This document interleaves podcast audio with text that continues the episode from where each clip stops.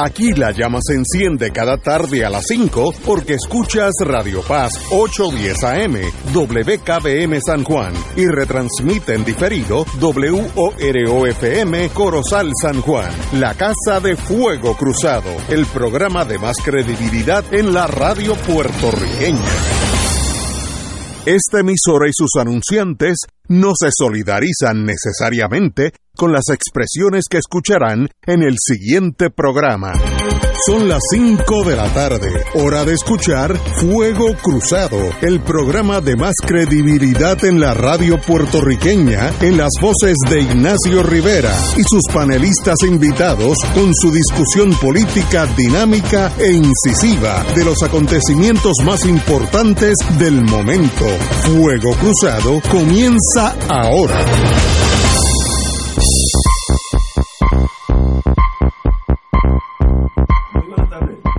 Hoy es viernes, día del comienzo de la convención del Partido Nuevo Progresista, así que ese tema lo tocaremos down the road ahorita, pero en el acaba de suceder en estos momentos que el señor gobernador nominó al juez de primera instancia Jorge Rafael Rivera Rueda, no lo conozco, como presidente de la Comisión Estatal de Elecciones.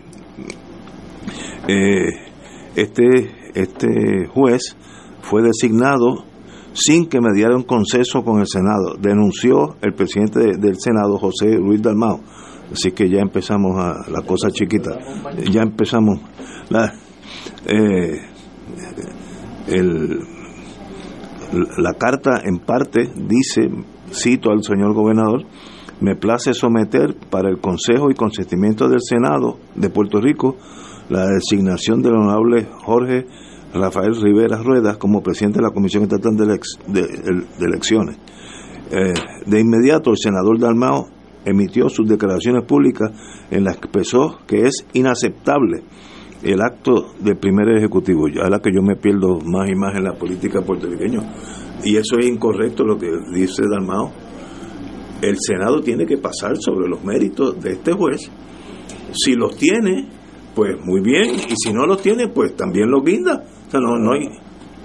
no es el nombramiento de jueces típico, es el nombramiento de un juez para presidir la Comisión Estatal que no es para adjudicar el derecho sí, sí, código.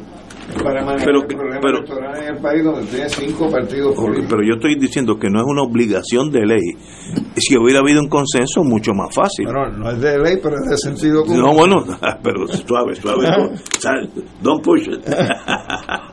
pero eh, yo no conozco a este señor, pero en torno a todas las designaciones, para eso es que tenemos un sistema democrático, representativo, según debemos aspirar, y el Senado tiene que sentarse, hablar con el juez, si lo consideran apto, aunque yo estoy de acuerdo contigo, esto no es un juez cualquiera, esto es un juez que va a dirimir cinco partidos, los problemas, y las elecciones en Puerto Rico un cargo mucho más serio. Y a un año y pico de las elecciones. A, 15 meses. Y sabiendo que hay en discusión una controversia sobre el código electoral en estos momentos. O sea, eso es como meterle un poquito de gasolina al fuego. No, estoy de acuerdo.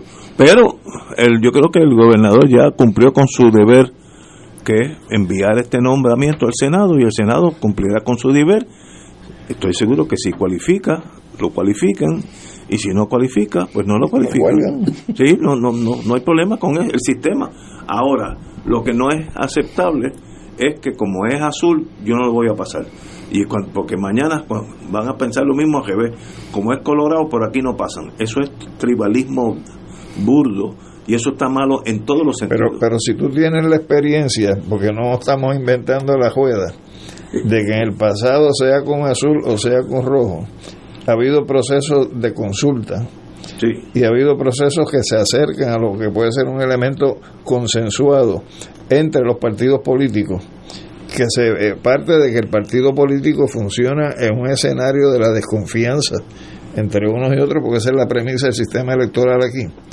Pues eh, es una cuestión de sentido común que tiene mayor posibilidad un nombramiento, si se hace ese ejercicio de búsqueda de consenso, que un ejercicio de imposición a la trágala. Puede ser, digo, tu análisis es correcto, no, no, hay, no hay nada que añadir, pero puede ser que sencillamente no puede haber diálogo lo cual es otro problema también. Pues, pues si, no, si, no, puede haber pues diálogo, es, peor, es peor. sí. Es peor.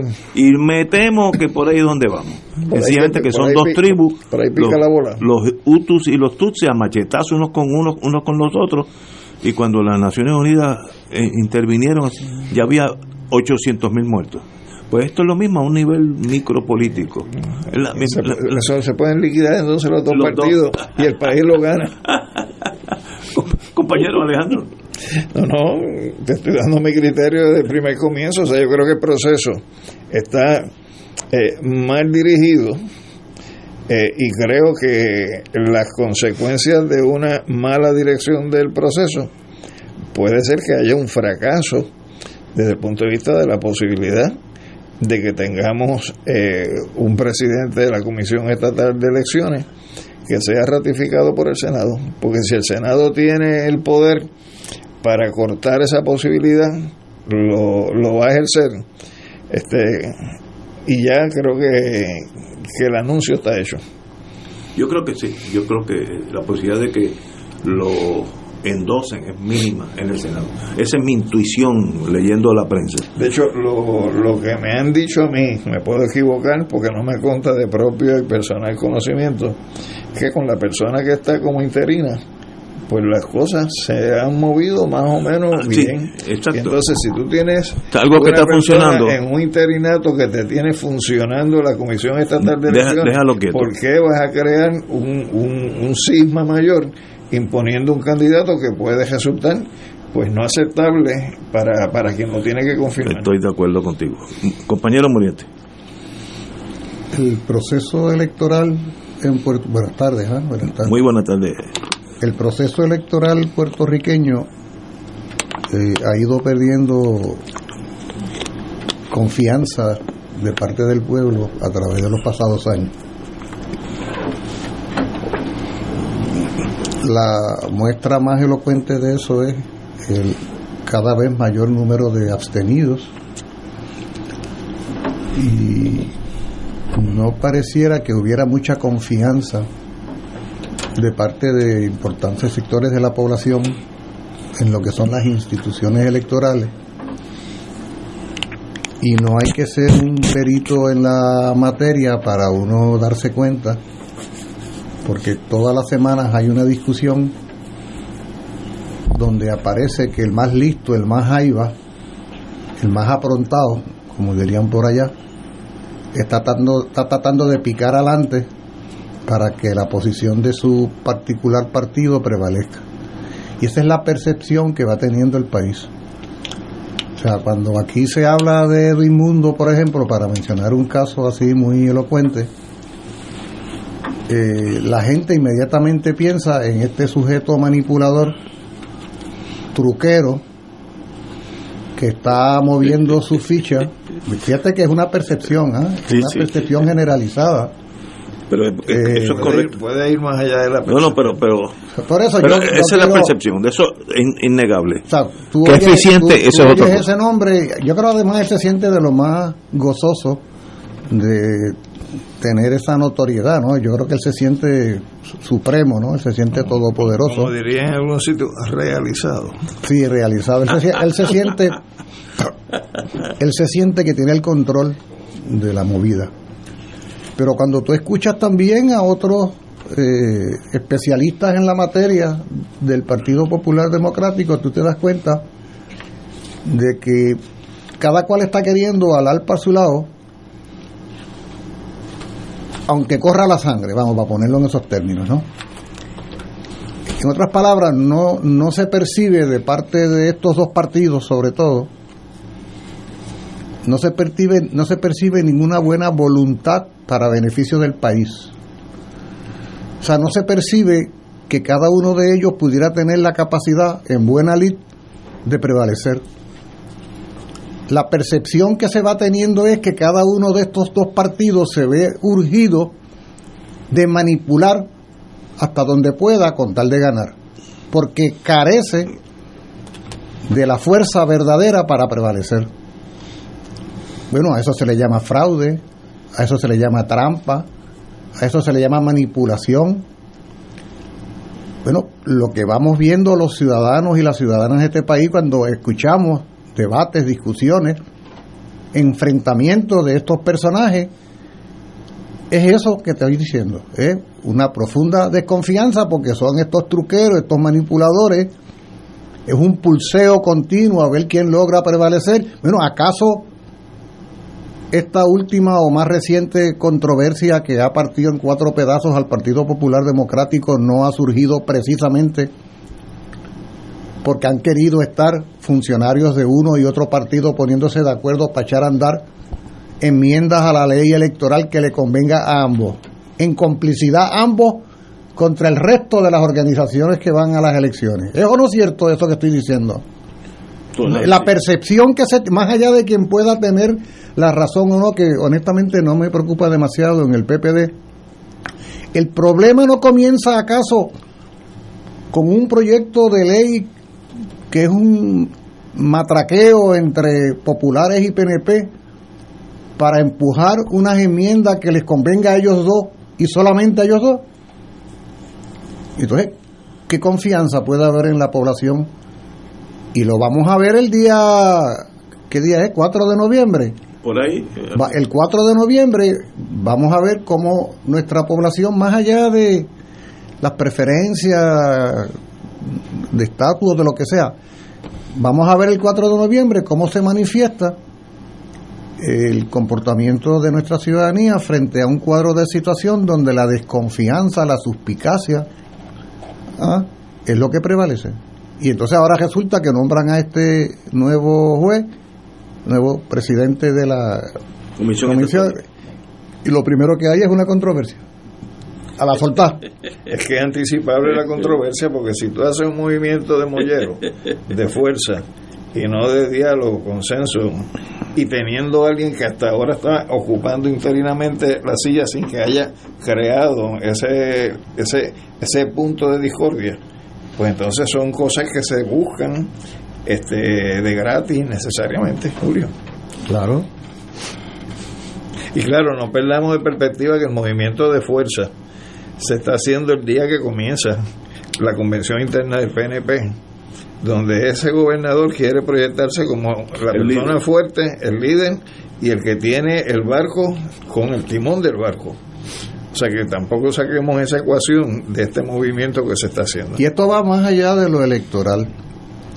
Y es patético que haya tanta mezquindad y que haya visiones tan estrechas de los que se supone que sean dirigentes de este país sea, estas personas cuyos nombres ocasionalmente mencionamos acá o los escuchamos que alguien los menciona, se supone que sean los dirigentes del país. Se supone que sean el espejo donde uno se mire y nuestros hijos y nuestros parientes se miren como que, mira, yo quiero ser así, ¿no? ¿Cuánto dejan de desear? Es terrible. ¿Qué chiquitos son? ¿En qué, ¿Con qué poca cosa se conforman? O sea, este país está tan necesitado de un liderato político, social, que pueda asumir la responsabilidad sobre los asuntos urgentes del país. Y mientras tanto, ahora están en Cháchara. ¿En dónde que están? En Fajardo, yo no sé ni dónde están. Río Grande. En Río Grande hay una cháchara. Allá llegó la, la comisionada como si estuviera recreando la película de Barbie. Tú sabes, está en el follón ese de la candidatura super mamizonga. Y es un relajo porque además se han copiado esa idea de las convenciones, que eso en este país no ha existido. Eso es una criatura de la política electoral estadounidense, que es un fiestón, eso es una fiesta para promover allí a fulano y mengano, para jartarse ron seguramente entre hoy y el domingo ¿Ah? Para darse buena vida en un hotel caro. Si es allá es bourbon y cerveza. que, es más tóxico.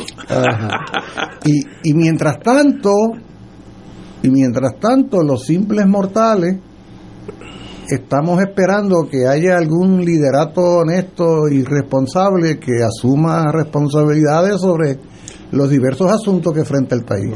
Pero añade esta reflexión. Si es anticipable que un movimiento de fuerza como ese va a provocar que le quemen la posibilidad nominado de poder ser eh, adoptado en propiedad en la función. O sea, ¿qué gana este un juez que ya está en la judicatura este, aceptando un nombramiento así, sabiendo las consecuencias, el peligro, porque eso es caminar por un teje denominado. Entonces uno dice, este, un juez debe estar para que le pueda pasar eso. Un juez debe salir de lo que es la tranquilidad que le da la condición de estar en el estrado presidiendo una sala para meterse en este tipo de controversia, en este tipo de polémica. se puede hacer la nominación de un juez sin que primero se haya hablado con él y él esté de acuerdo en que en efecto eh, tiene que estar por eso pero entonces este uno dice ¿sabes? tiene sentido común el que tú te expongas a un proceso así bueno el ego del ser humano es infinito ese señor yo no conocía que existía y hoy estamos hablando de él. Así que en, el sentido de publicitario, de reconocimiento a nivel nacional de Puerto Rico, ya él ya hizo lo que hizo. pero de day after. Ah, no sé. ¿Ah? el, día, después. bueno, pues ya todo el mundo sabe. Eso por un día. Y mañana, no sé si mañana el PNP tiene mayoría en todos los lados y entonces pues me nombran al Supremo, estoy exagerando, ¿no? Bueno, hay una vacante. Exacto. y, sobre este punto que yo sumo a este del juez, que es la, la dinámica general que se va dando, algo que me resulta realmente bien inquietante es cómo los medios de comunicación, particularmente radio, se pliegan ante ese, esa cháchara Tú dices la convención. La convención y las candidaturas y todo ese rollo. Sí, porque eso es eh, eso vende tiempo en la radio y en la prensa. Prendo la radio a las 7 de la mañana, pierdo la radio a las 11 de la mañana, lo prendo a las 3 de la tarde y lo prendo a las 9 de la noche. Y pareciera que no hay otra cosa de la cual hablar yo, tengo que hacerlo porque responsablemente luego yo tengo que opinar, ¿no? Entonces, para no yo opinar desde la nada, tengo que someterme, flagelarme, ¿no? Escuchando que muchos pseudoanalistas mediocres eh, que no saben más que fotutear y decir cuatro tonterías ahí en la radio, mano.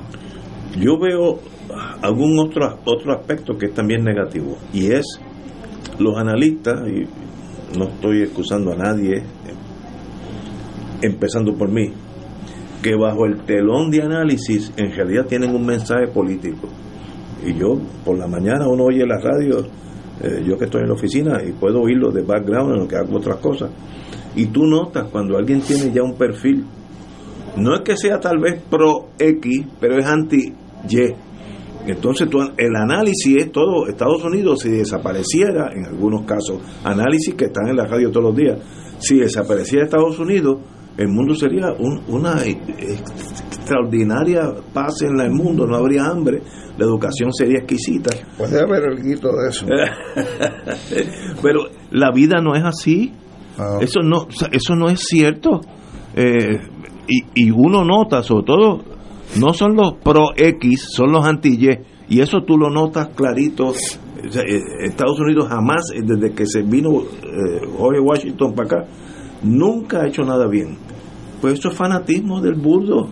Yo paso un montón de cosas de las que hizo bien Stalin. Como, como, si, como si dijera. Ah, hay otras cosas que. Como si dijera que Estados Unidos nunca ha hecho nada mal. No, no, tampoco, tampoco exagerar. Porque también hay unos fanáticos que dicen eso. No, la vida es una.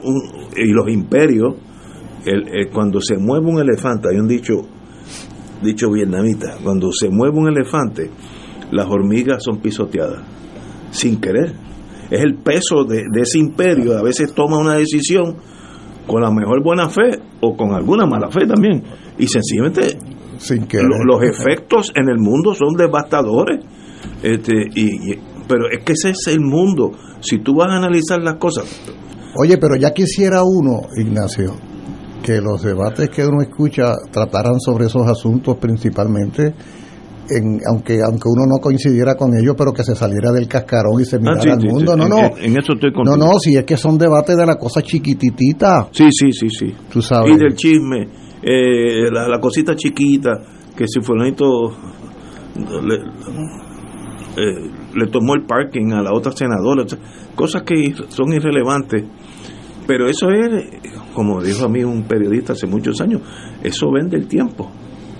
Y es un negocio. Y si la, la gente te escucha, pues hace más dinero para la estación. Entonces, si hablas bien en serio todo el tiempo, la gente dice, espérate, hay que pensar ahí, vamos a cambiar. Esa es la vida. el ser humano tampoco quiere que de 8 a 5 de la tarde lo que haya sean sermones del deber ser en el mundo perfecto. La gente de vez en cuando quiere divertirse y el vacilón. Ah, eso. Eh, sí, en divertimento, como dicen allá en Italia. Eh, ahora, no es análisis puro donde todo es blanco o todo es negro, del lado que sea, pro independencia, pro estadidad, eso no es análisis, eso es pues partidismo, y eso yo lo entiendo también. Si tú estás vendiendo un, producto y si gana tu partido, tu posición puede aumentar en todos los sentidos de la palabra, también lo entiendo. No está, no es lo mejor para un país, pero lo entiendo. Eh, la que estamos entrando, ceremoniando demasiado. Anyway, eh, vamos a una pausa, vamos a una pausa.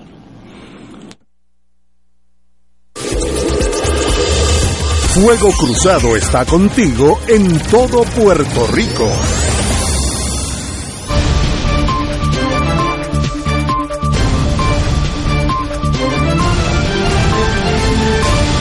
Gracias por estar con nosotros. Bienvenidos a Minuto Informativo desde nuestra sala de redacción. El expresidente del Partido Popular Democrático y experto en derecho electoral Héctor Luis Acevedo llamó a los representantes de la colectividad a retirar el proyecto que enmienda el Código Electoral aprobado el pasado lunes para detener la sangría que ocasiona a la colectividad pero sobre todo clamó por enmendar los errores cometidos al aprobar el proyecto 1822 al proceso electoral puertorriqueño. Nosotros estamos a 14 meses de elecciones, además esto afecta la imagen del partido. Aquí el tiempo no regresa, la gente se molesta y después no vota. Además perdimos la función del PPD. ¿Cuál es la función del PPD? Preguntó. Empujar que haya una ley justa. Los esperamos a las 6 en Noticias 13, por aquí por Teleoro.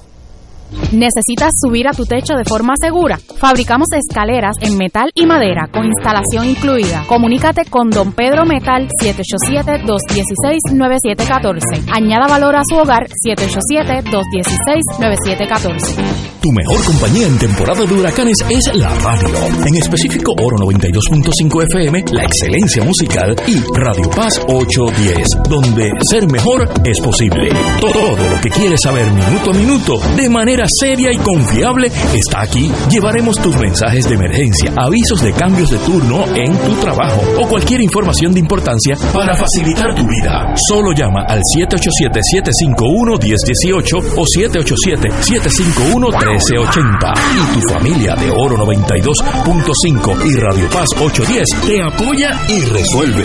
Juntos nos vamos a preparar mejor para enfrentar cualquier evento porque somos el equipo que siempre está a tu lado. A tu lado. Nadie te cuida más que tu familia de Oro 92.5 FM y Radio Paz 810 AM. Amantes del béisbol, se acabó la espera. Ya están definidos los semifinalistas del torneo 2023 y los líderes del round robin Torizos de Calley van con todo frente a los inspirados halcones de Gurabo y su as Marvin Gorgas. Comenzamos este viernes 25 de agosto en el majestuoso Pedro Montañez. La transmisión por la emisora de los campeones, Radio Paz 810 desde las 7 y 30 de la noche. Lo bueno se pone mejor y los toritos ahí.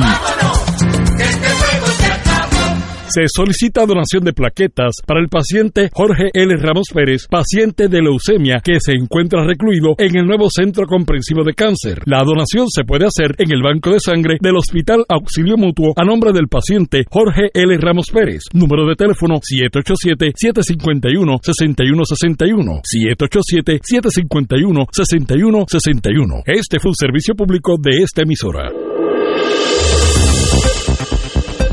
Y ahora continúa Fuego Cruzado.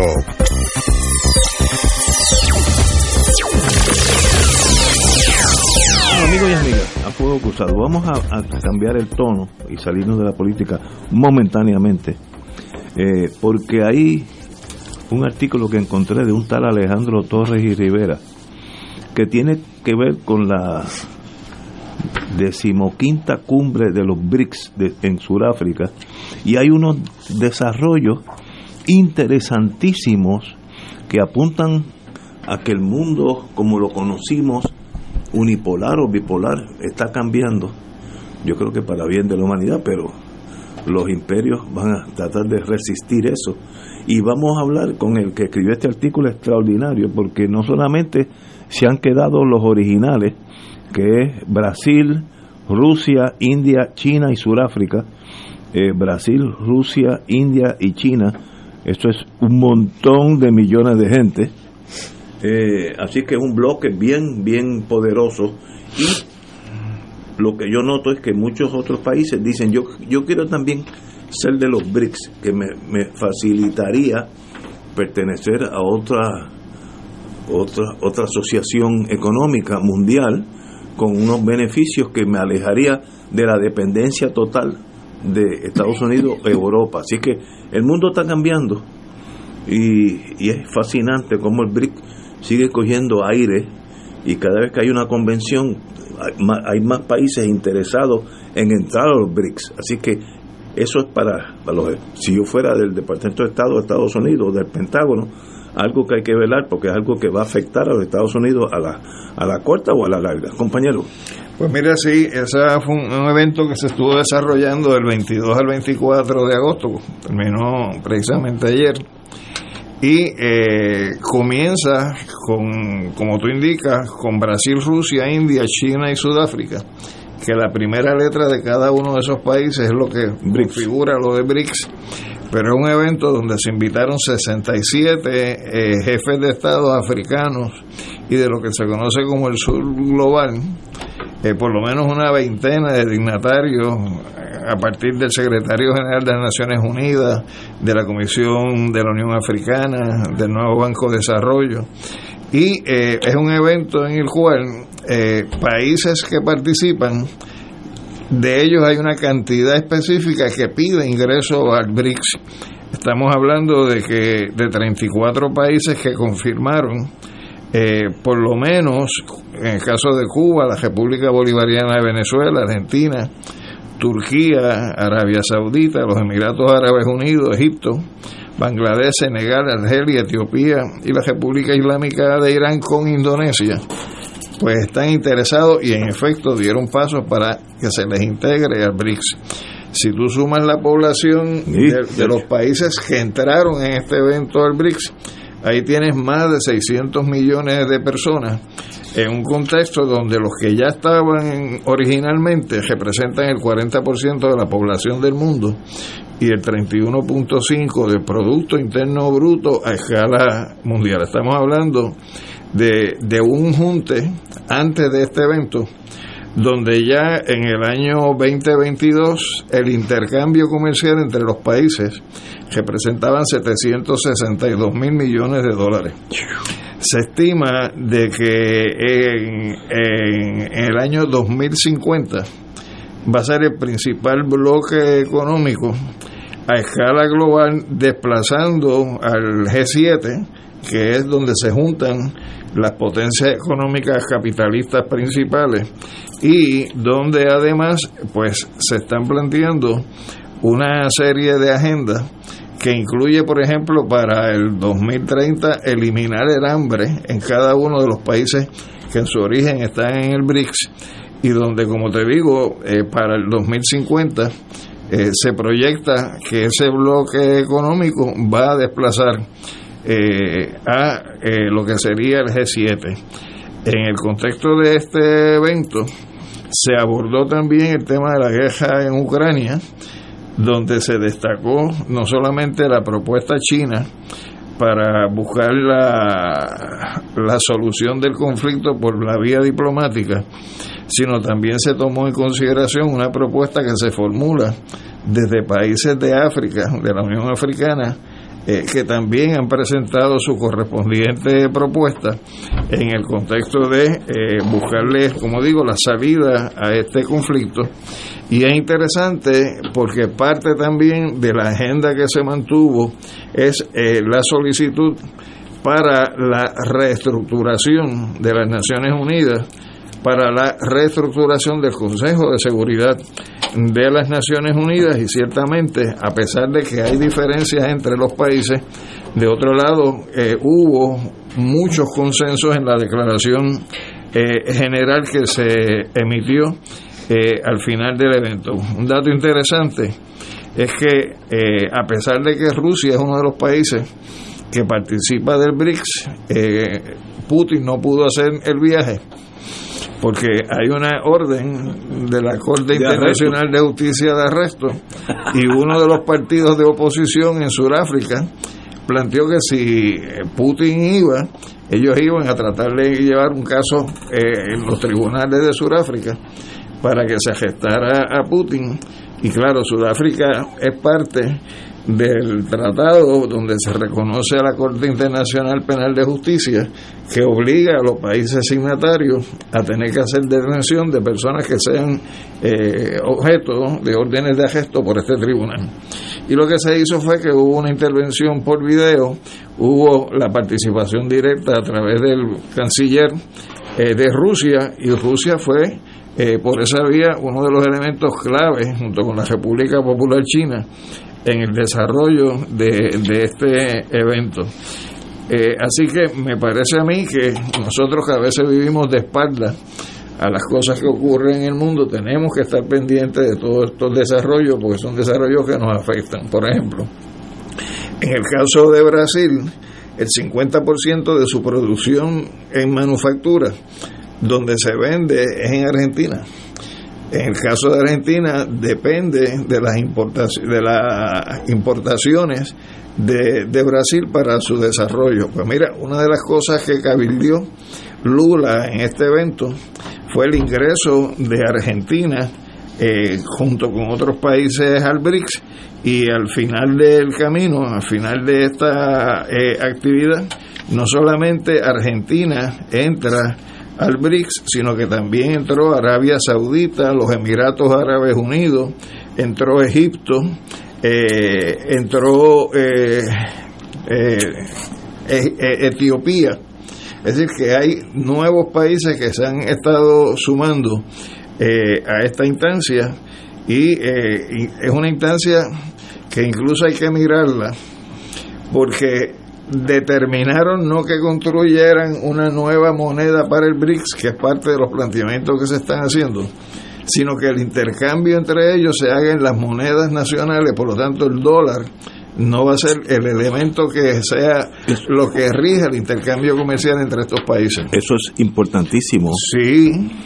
Porque el dólar dejaría de ser la, la, moneda suprema del mundo. Eso, eso es así, y en un contexto donde, repito, Ahora con estos 600 adicionales que entran, mucho más del 40% de la población mundial estaría en este acuerdo económico y repito, antes de que se diera este evento, el 31.5% del Producto Interno Bruto a nivel global lo llevaban a cabo los estos cinco países que estaban eh, vinculados con el BRICS. Así que no solamente se va a establecer eh, un poder paralelo del BRICS frente al G2, al G7, sino que también va a ser del BRICS frente a lo que se conoce como el G20, que son otras economías que arrastra el G7, que son las principales eh, economías eh, capitalistas, ¿no? que ahí pues vamos a encontrar en ese G7 Estados Unidos, Francia, Japón, Alemania, el Reino Unido de la Gran Bretaña, es decir, los países capitalistas más fuertes ahora tienen su competidor a través del BRICS. Yo, yo creo que eso a la larga son buenas noticias, pero va a generar fricción. Compañero Muriente. Para muchos de nuestros amigos y amigas Radio Escucha, puede parecerle algo novedoso, ¿no? Este nombre, BRICS. Bloque. como señalaba Alejandro, eh, BRICS son las primeras letras de los cinco fundadores de esta eh, agrupación. La B de Brasil, la R de Rusia, la I de la India, la C de China y la S de Sudáfrica. Hace 15 años se constituyó este esfuerzo eh, se ha reunido en Johannesburgo, en Sudáfrica, durante los pasados días. No se trata de una revolución socialista, no se trata de una transformación estructural de las economías y las sociedades. Por el contrario, si vemos la lista y sobre todo si vemos la lista ampliada, nos podemos dar cuenta de la extraordinaria diversidad política, ideológica y cultural de quienes están queriendo componer este bloque económico, comercial, financiero. También Alejandro ha mencionado los nombres, los repito, los seis nuevos miembros de BRICS. Arabia Saudita, Argentina, Irán, Egipto, Etiopía y los Emiratos Árabes Unidos. Y la lista de solicitantes es larga, de todos los continentes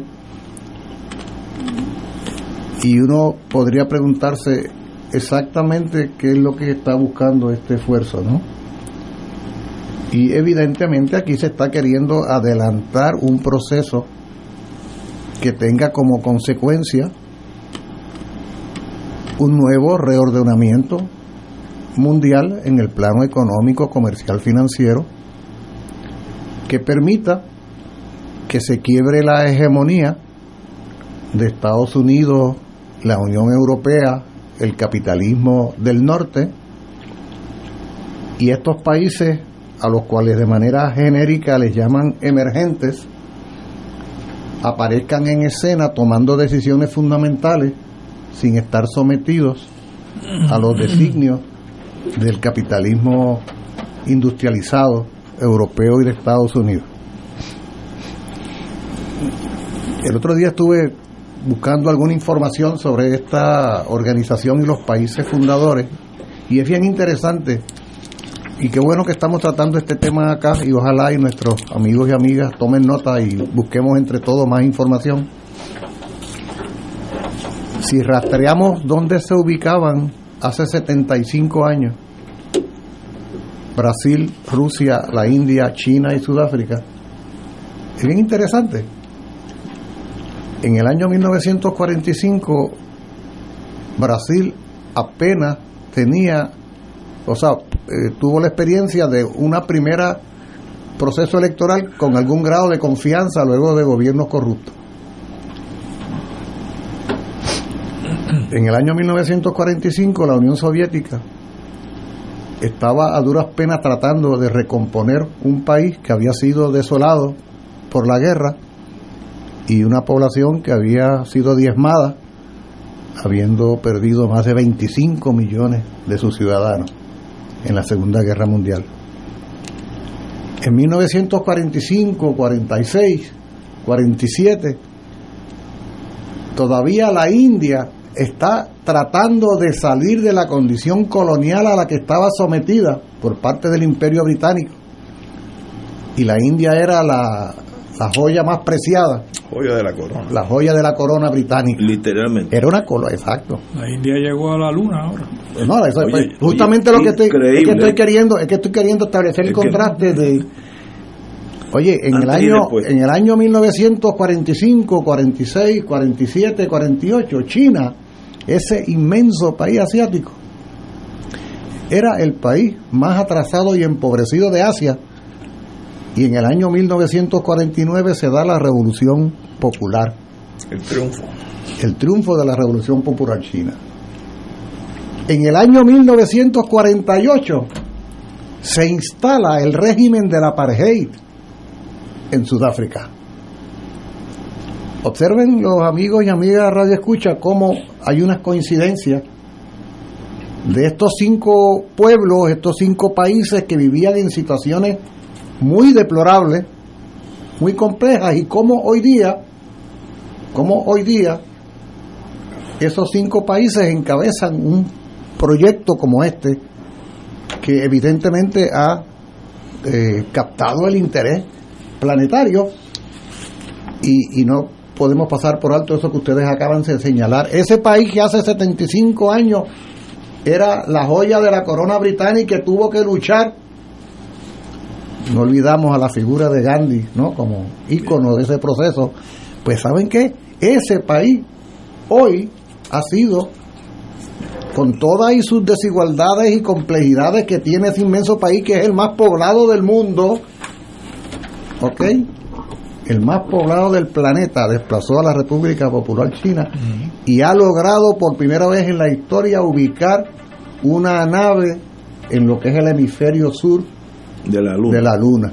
De los cuatro países que lo han logrado, salvo Estados Unidos, los otros tres son parte de BRICS. Así es, así es. Es, bien interesante que hagamos estos análisis eso históricos. Es, eso es importante. Es bueno que hagamos estos análisis históricos para que para que nos ubiquemos, porque aquí de lo que se trata es de un reclamo de ganar un espacio desde la diversidad. Y una última cosa que quiero decir. Eh, a mí eso de que Putin haya o no llegado no me preocupó tanto porque igual estaba el canciller y Putin estuvo por la en línea, no estuvo por vía electrónica. Eh, lo que sí me, me pareció interesante de este proceso que ganó la atención planetaria, todo el mundo estaba atento, es como el tema de la guerra en Ucrania no fue un asunto principal en el debate, en la discusión, en los análisis, no que no fuera un asunto, claro que se consideró, claro que se trajo, pero de ninguna manera se convirtió en eje de discusión para determinar nada. Y la lectura que yo hice de eso fue que desde Johannesburgo se le estaba comunicando al mundo la idea de que, oigan, lo de Ucrania puede ser importante, pero lo de Ucrania no es lo más importante.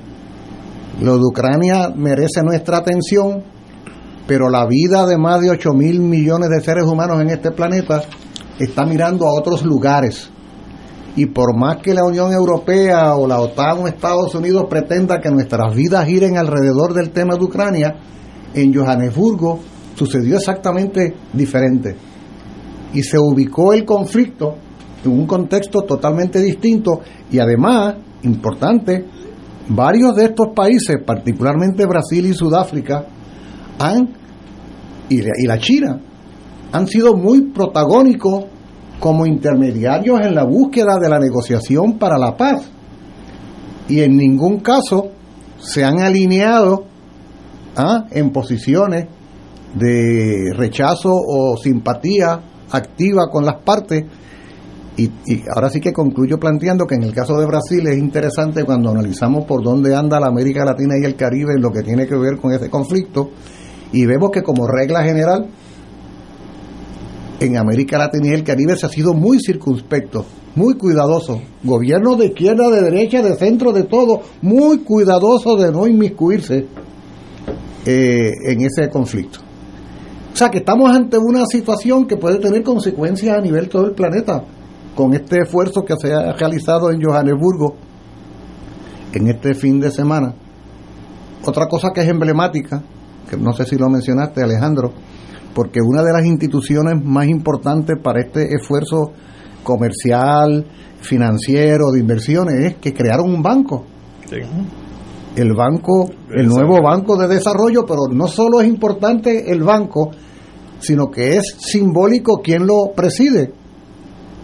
El banco denominado Nuevo Banco de Desarrollo de los BRICS lo preside Dilma Rousseff expresidenta de Brasil que fue víctima de un golpe de Estado de esa misma extrema derecha que luego encarceló a Lula.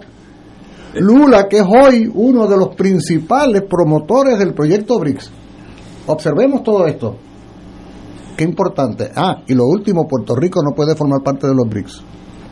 No podemos formar parte del Caribe, vaya de los BRICS.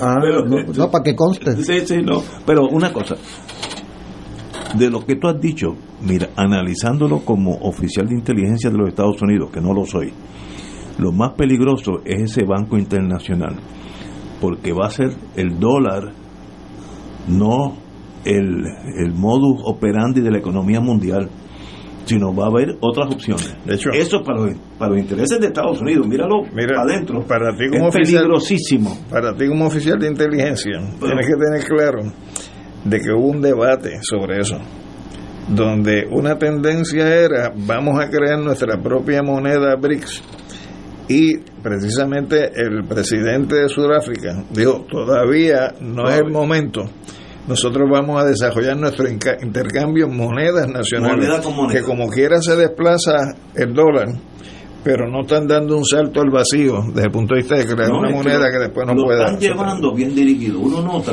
con esta cuestión de BRICS que no son unos loquitos dando discursos en el Ateneo, sino que son gente que están planificando un nuevo orden económico mundial. Pues let it be, ¿sabes? No. Ahora, si lo analizo como norteamericano, eso no es bueno para los Estados Unidos, porque tendría una potencia económica igual o más fuerte que los Estados Unidos. Va a ser más fuerte. O sí, porque tiene más, la, la población nada más eso es gigantesca. El- el- estos cinco países constituyen el 42% de la población. Mundial. El 42%. Imagínate. Sin contar los 600 nuevos que Sí, que están entrando. Exacto. O sea que estamos por, rondando por la mitad de la población del planeta ya. Es más, yo creo que debemos imponer sanciones para que no se- ese para que esos esos pollitos no Ya, ya vino el primer tiro al aire, que es que el que ganó las elecciones primaristas en Argentina, que Ah, es la sí, extrema es un derecha, dijo que él no negociaba con comunistas, porque está la República Popular China allí, Sí. y ya dijo que si gana Argentina Se va. se va. pues que se vaya fíjate como yo lo soluciono compañero Yello Saludos, saludos. Muy buenas tardes. La, la tardanza, ¿no? Eh, yo, yo, sé que estaba Te vamos a aplicar lo que le hicieron a tu correligionario por llegar tarde. sanción. Sí, hubiera sanción. Me suspenden del Consejo de, de Fuego Cruzado. Ay, cara. Mira, yo tengo que confesar que no conozco las internalidades de BRICS como las conoce Julio y Alejandro, pero me está a mí, eh, desde la grada, que esto es una reacción como resultado de la arrogancia del G7 y del G20 con, con con relación al mundo, ¿no? De que quieren estas, estas, estas economías, estos países, eh, seguir dominando y dictando la pauta de política pública alrededor del mundo. Eh, y que son también fuerzas coloniales. Así que, eh, pero por otro lado me preocupa la continua división del mundo, ¿no? Porque ahora se forma el BRICS, el otro va a continuar obviamente y se van a convertir en fuerzas opositoras en el mundo y pregunto yo, ¿dónde está el esfuerzo para unificar a todos los países del mundo? Porque las Naciones Unidas está obsoleto en ese sentido. Así que se necesita aglutinar fuerzas de nuevo para que haya una unión en el mundo. Inclusive pueda Puerto Rico participar de ese mundo que ahora mismo no participa. Eh, ¿sabe? Me está... Pero bendito, pero no hable de Puerto Ah, Rico. no, hay que hablar de Puerto Estas son Rico. las grandes No, ligas. no, no, nosotros pero- no somos ni país. Oye, pero Roberto Pero- Clemente jugó en las grandes ligas. Eh, y nosotros vamos a jugar en las grandes ligas, Pero Ignacio. Tenemos hay- que jugar en las grandes ligas. Yo estoy de acuerdo contigo, en teoría, pero en la práctica Puerto Rico no existe entre las naciones.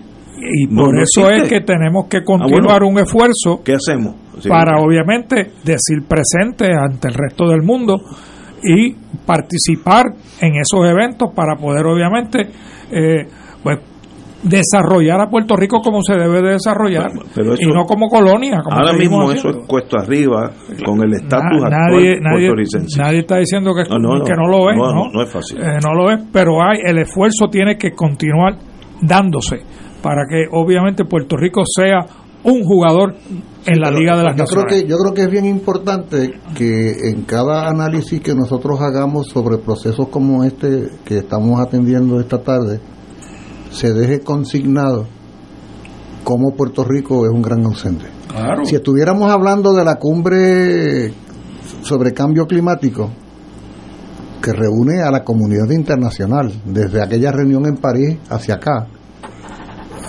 hay una próxima en, en Brasil, entiendo. Pues mira, Puerto Rico sí también es un gran ausente. O sea, es que- pa- da la- daría la impresión de que Puerto Rico es un pequeño planeta que no tiene nada que ver con nada con la Tierra. fuera, de la órbita del Sol. Sí, fuera de la. no, no. Oye, y, la importancia, Julio, de decir esto en este programa, que, lo, que tiene una radio audiencia, creo yo, que magnífica, es que se de, que, que se sigan cobrando conciencia de que no de eso mismo que tú acabas de decir de la ausencia de Puerto Rico en todo lo que sucede en el mundo ¿Ah? Eh, y yo creo que es importante que a la larga Puerto Rico se convierta en un jugador en el, en el, plano internacional. Pero para eso... Lo hacemos en el baloncesto, lo hacemos en el béisbol, lo hacemos en las Olimpiadas y por qué no en el resto de los sectores en, el cual intercambian las naciones alrededor del mundo. Al presente, porque somos una colonia, una colonia pero hay que seguir creando la conciencia. que dejar de ser colonia. Pues claro, crear la conciencia de que lo somos y de que tenemos que salir de esa etapa de desarrollo político de Puerto como cinco años que Estados, eh, Puerto Rico pidió permiso para integrarse al CARICOM, que es la Asociación de Islas del Caribe. Y le dijeron que no. El mercado común del Caribe. Exacto. Y, y, todo el mundo lo aceptó como Mire, si yo soy gobernador de Puerto Rico, yo mando una persona allí, por lo menos de oyente. Y eh, nosotros en Puerto Rico pedimos ingreso a la Organización Internacional del Trabajo. Eh, en el gobierno de Aníbal Acevedo Vila se hizo la gestión. No. Y nos dijeron que no, porque ahí solamente entran países que sean soberanos, que si queríamos entrar, le pidiéramos permiso a la delegación de Estados Unidos para que nos incluyeran. Oye, aquí se ha planteado históricamente que Puerto Rico debe formar parte de la UNESCO que es la Organización para la Educación a nivel internacional. ¿Y sabe lo que nos han dicho? Hasta que Estados Unidos. Que manden a un puertorriqueño para que forme parte de la delegación de Estados Unidos. Pero es que jurídicamente tiene razón. Pero hay algunos. Pero, si somos conscientes de que es cierto eso, lo que estamos queriendo es no ser indiferentes a eso. claro. pero hay, que hay mucha gente que no está ni conciencia que eso es la, Yo creo que es más, porque eso es una inconsistencia de las propias Naciones Unidas, porque están aplicando lo que era la normativa de las Naciones Unidas antes de 1960 y no aplicando la normativa que se establece con la 1514, que dice que el colonialismo es un crimen contra la humanidad y que va en contra del propósito de la paz de la organización. Por lo tanto, si el colonialismo tiene ese efecto, el organismo no debe bloquearnos a nosotros el acceso a, las distintas instancias que ellos tienen. Tienes razón. Tienen mucha razón. Mira, Puerto Rico es miembro de la Organización Internacional de Turismo, no sé, no sé cómo es que se llama, pero es, miembro.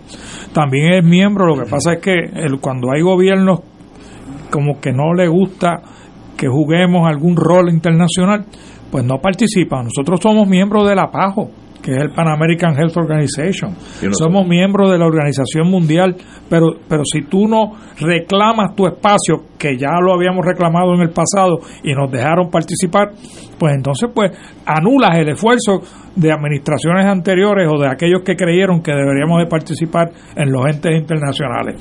Nosotros participamos, el Senado de Puerto Rico participó en el cuatrenio que yo fui senador como miembro, no como miembro asociado, como miembro pleno, con todos los privilegios en el Parlamento Centroamericano, que tiene sede en Guatemala. Tan pronto ganó el PNP, desapareció el esfuerzo de Puerto Rico en, en, en Guatemala. Lo mismo pasó cuando fuimos a Brasil, nos, nos, nos hicieron miembros del Parlamento Panamericano, que reúne desde Canadá hasta Argentina y Chile, todos los países de las Américas. Eh, ¿Qué pasó cuando ganó el PNP?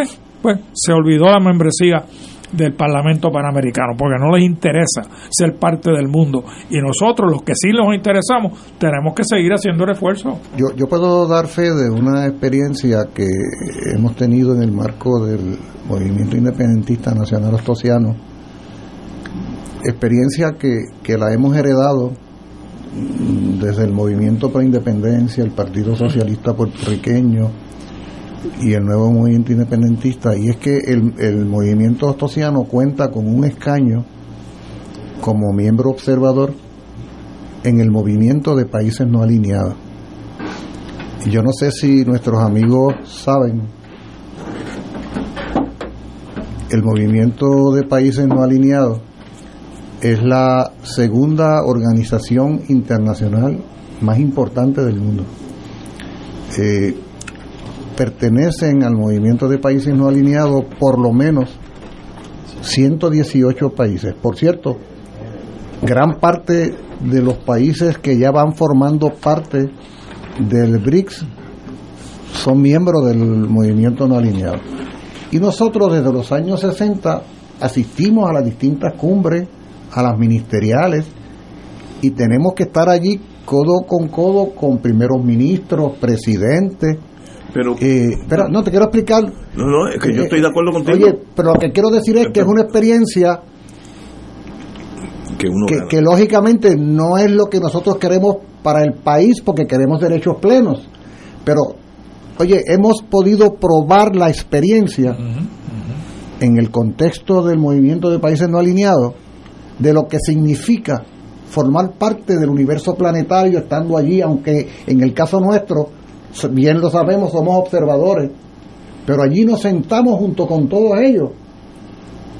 Yo personalmente he tenido el privilegio de estar en varias cumbres, en Nueva Delhi, en Durban tuve el privilegio de conocer a, a Nelson Mandela, donde fue esta cumbre, en La Habana, en varias. La siguiente conferencia cumbre de los no alineados es en Uganda, en Uganda, en África. Y allí tendremos que enviar una delegación. Oye, es impactante porque vamos siempre con nuestra bandera. Cuando tú ves que sentados al final, porque somos observadores, hay un espacio que dice Nuevo Movimiento Independentista Puertorriqueño con una bandera de Puerto Rico. Y esos cinco minutos que nos dan para que intervergamos al final, mira si los utilizamos bien para abrirnos espacio en la comunidad internacional Claro. y luego cuando se aprueban los documentos finales del movimiento Ahora es Movimiento Independentista Nacional Los Tosianos. Movimiento Independentista Que Nacional Ostosiano. Nuevo Movimiento. Ah, no, Movimiento Independentista Nacional Ostosiano. Oye, al final, ¿por qué es importante esto, Ignacio? Cuando al final se circulan los documentos pues, finales, Puerto Rico aparece en escena por lo menos en dos ocasiones. Una, cuando se proclama el movimiento no alineado en rechazo al colonialismo en general y se usa como la muestra más elocuente el caso de Puerto Rico. Y dos, cuando el propio movimiento se expresa en solidaridad con la el derecho inalienable a la autodeterminación de Puerto Rico y, su descolonización. Y añade como tres que esa declaración del movimiento no alineado se recoge en las resoluciones que aprueba el Comité de Descolonización cada año. De la misma manera puedo decir, porque no somos miembros de CELAC, la Comunidad de Estados Latinoamericanos y Caribeños, porque la CELAC la componen solo países independientes, no hay la categoría de observador, pero en el año 21, reunida la cumbre de la CELAC en la Ciudad de México, aprobó una declaración especial, una declaración especial sobre Puerto Rico, unánime, donde expresaban que el tema sobre la situación política de Puerto Rico era de su jurisdicción e interés en el marco del derecho internacional vigente, le hace 15, 14, 15 Naciones Unidas.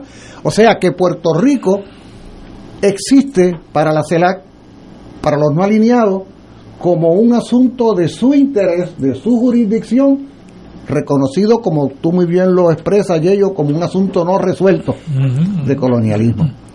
Bueno, estas son aproximaciones que la lucha de independencia ha logrado hacer, como esa que tú describías en los distintos parlamentos centroamericanos y panamericanos en el contexto de la colonia que prevalece. Hombre, claro. Pero ya nos permite probar el sabor de lo que es pertenecer a la comunidad internacional. Mira, yo iba cada dos meses a Guatemala a representar a Puerto Rico en el Parlamento, pero no iba allí de observador, yo iba allí con voz y voto y participaba en el debate de las diferentes cosas que se estaban atendiendo para todo Centroamérica y para Santo Domingo y Puerto Rico, que eran los miembros del Caribe. Inclusive se aprobó una resolución que a mi juicio fue bien importante en el asunto de Vieques para sacar la Marina de Vieques. El Parlamento completo unánimemente aprobó la resolución a favor de Puerto Rico y la salida de la Marina de Vieques. Lo que te quiero es, uno crea conciencia de que existimos en el mundo y más en el contexto de Centroamérica y el Caribe, que somos parte. En, en Brasil, donde fuimos a la, a la reunión del Parlamento Panamericano, donde nos hicieron miembros de nuevo, con voz y voto. Eh, terminamos siendo mediadores, Tony Fa y este servidor, entre Canadá y Brasil, porque Brasil, eh, teniendo obviamente, eh, haciendo la convención en Brasil, quisieron tomar ventaja de eso para llevarle, llevarse de Canadá a la sede del Parlamento Centroamericano, que diga Panamericano. Y los canadienses que tenían la sede en Quebec, nos pidieron a nosotros que ellos habían intercedido a favor nuestro para que, porque ellos fueron los que introdujeron la, la petición de membresía del, del, de Puerto Rico en el Panamericano, de que los ayudáramos con los brasileños. Y terminamos hasta las 12 a las 1 de la mañana, una noche, buscando una resolución entre el conflicto que había creado Brasil de que quería llevarse la sede para Brasil. Bueno, terminamos y ellos lo aceptaron finando, creando una subsede Quebec se quedó con la sede principal y creamos una subsede en, en, eh, Brasilia, para que así también obviamente los brasileros complacerlos hasta cierto grado, porque ellos eran los anfitriones. Pero fue Puerto Rico el que intercedió y medió entre en esa controversia. O sea que, podemos participar de los entes internacionales con éxito, eh, porque tenemos el bagaje para hacerlo. Bueno, la inteligencia está ahí, de eso no hay duda. Yo lo que estoy diciendo es que bajo la condición política actual, esto es bien cuesta arriba. Mira, eh, mira yo mencionaba cómo tenemos presencia internacional a nivel deportivo. Sí. Pero fíjate, aquí hubo un evento, o va a haber un dependo, lo hubo del voleibol femenino. ¿Y qué pasó con la, el equipo cubano? No lo dejaron entrar. Que Estados Unidos, que es el que pues, decide quién entra y quién sale aquí, no le dio visa y no pudieron entrar pero que esa, esa, es la realidad nuestra, las cosas buenas y las cosas malas. Eso es una estupidez de parte de Estados Unidos. O sea, esto no es el fin del mundo que vengan una muchacha a jugar. pero no fue intencionadamente por No, eso es un burócrata cretino. fue sin este, querer, fue sin querer como tú dices. No, eso es un burócrata que lleno de complejos en Estados Unidos. Estados Unidos no está lleno de gente brillante y buenas personas. Hay un grupo bastante torpe y hay algunos que son bien malos. Así que, como todas las naciones del mundo. Grábame, grábame eso, Willy, grábame esa parte. Lo viste en Georgia hace un par de días. Señores, vamos a una pausa, amigos. Fuego Cruzado está contigo en todo Puerto Rico. Aquí la llama se enciende cada tarde a las 5 porque escuchas Radio Paz 810 AM, WKBM San Juan y retransmite en diferido WOROFM Corozal San Juan, la Casa de Fuego Cruzado, el programa de más credibilidad en la radio puertorriqueña. Se solicita donantes de sangre de cualquier tipo para el joven Peter J. Delgado, de 19 años, quien se encuentra en la unidad de intensivos en el Centro Médico en Río Piedras. Para más información, teléfono 939-458-3715. 939-458-3715. Tu donación salva vidas. Tu donación es indispensable. Este es un servicio público de esta emisora. Amantes del béisbol, se acabó la espera. Ya están definidos los semifinalistas del torneo 2023 y los líderes del round robin Torizos de Calle van con todo frente a los inspirados halcones de Gurabo y su as Marvin Gorgas. Comenzamos este viernes 25 de agosto en el majestuoso Pedro Montañez. La transmisión por la emisora de los campeones Radio Paz 810 desde las 7 y 30 de la noche. Lo bueno se pone mejor y los toritos ahí.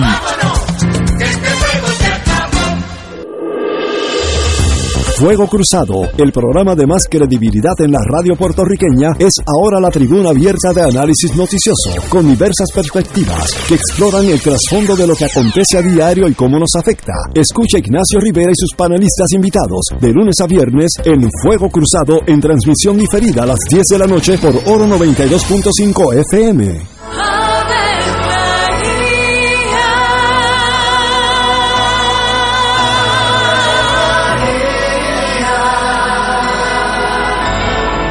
El ángel del Señor anunció a María. Y ella concibió por obra del Espíritu Santo. Dios te salve María, llena eres de gracia, el Señor es contigo. Bendita tú eres entre todas las mujeres, y bendito es el fruto de tu vientre Jesús. Santa María, Madre de Dios, ruega por nosotros pecadores, ahora y en la hora de nuestra muerte. Amén. He aquí la esclava del Señor. Hágase en mí según tu palabra. Dios te salve María, llena eres de gracia, el Señor es contigo.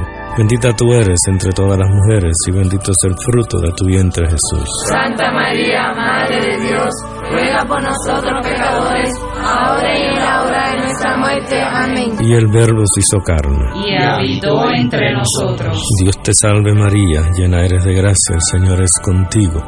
Bendita tú eres entre todas las mujeres, y bendito es el fruto de tu vientre Jesús. Santa María, Madre de Dios, ruega por nosotros pecadores, ahora y en la hora de nuestra muerte. Amén. Ruega por nosotros, Santa Madre de Dios. Para que seamos dignos de alcanzar las promesas de nuestro Señor Jesucristo. Oremos. Derrama, Señor, tu gracia sobre nosotros, que por el anuncio del ángel hemos conocido la encarnación de tu Hijo para que lleguemos por su pasión y su cruz a la gloria de la resurrección, por Jesucristo nuestro Señor. Amén. Gloria al Padre, al Hijo y al Espíritu Santo. Como era en un principio, ahora y siempre, por los siglos de los siglos. Amén.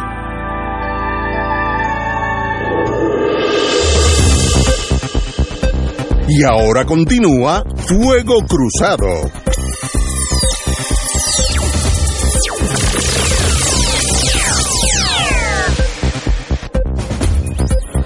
Amigos y amigas, vamos a hablar de cosas importantes. Tenemos, vamos a hablar del fideicomiso de pensiones de Puerto Rico. Tenemos con nosotros al amigo Carlos Román Espada, hermano que en paz descanse de, ¿cómo se llama tu hermano? Edgardo, que, que, vino aquí por mucho tiempo, excelente ser humano. Y vamos a hablar, eh, el Carlos es árbitro laboral y vamos a hablar un poquito del fideicomiso de pensiones, dónde están ese mundo de pensiones que está tan en estos días, uno oye en la radio y todo lo que hoy es negativo. Vamos a ver si hay algún rayo de esperanza. Compañero.